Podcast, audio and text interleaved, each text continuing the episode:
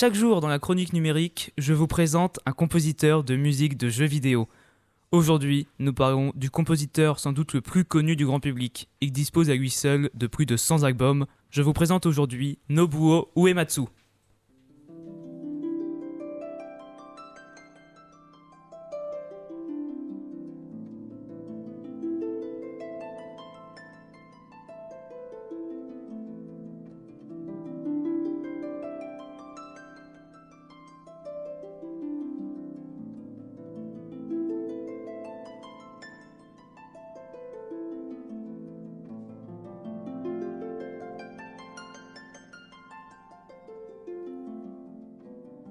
Retenez bien son nom, Nobuo Uematsu, c'est le maître de la musique symphonique au sein des jeux vidéo.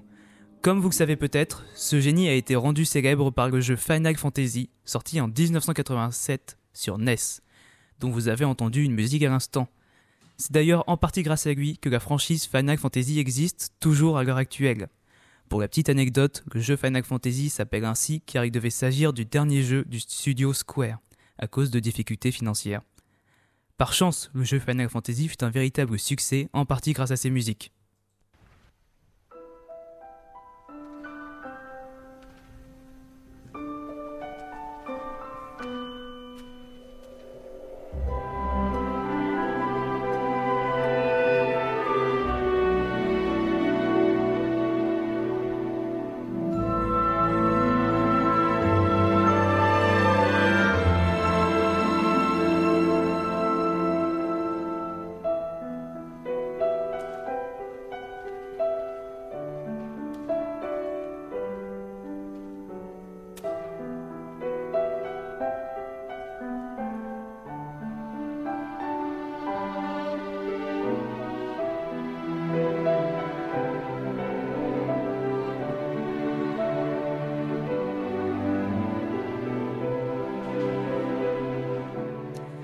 Nobuo Uematsu a composé son premier morceau à l'âge de 12 ans lors d'un cours de piano.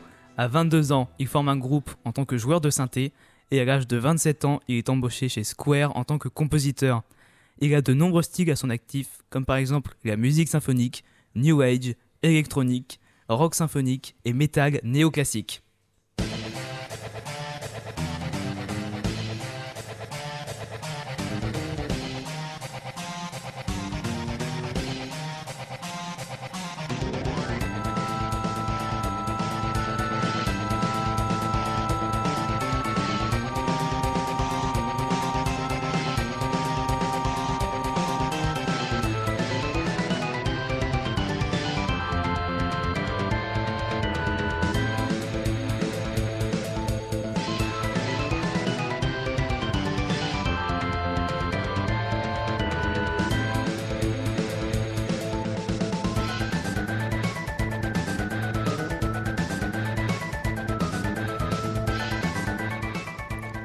Mais là où Nobuo Uematsu pardon, est le plus renommé, c'est dans la musique symphonique. Il s'agit du compositeur de jeux vidéo faisant le plus de concerts symphoniques.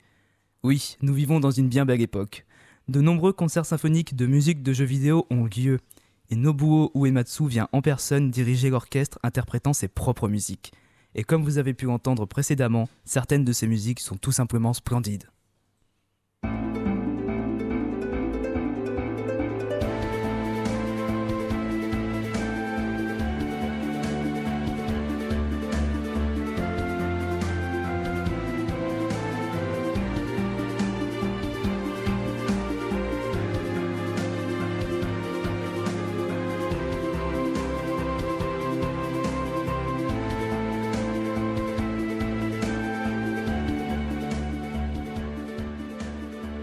Comme d'habitude, je vous conseille de chercher par vous-même Nobuo Uematsu sur votre moteur de recherche favori.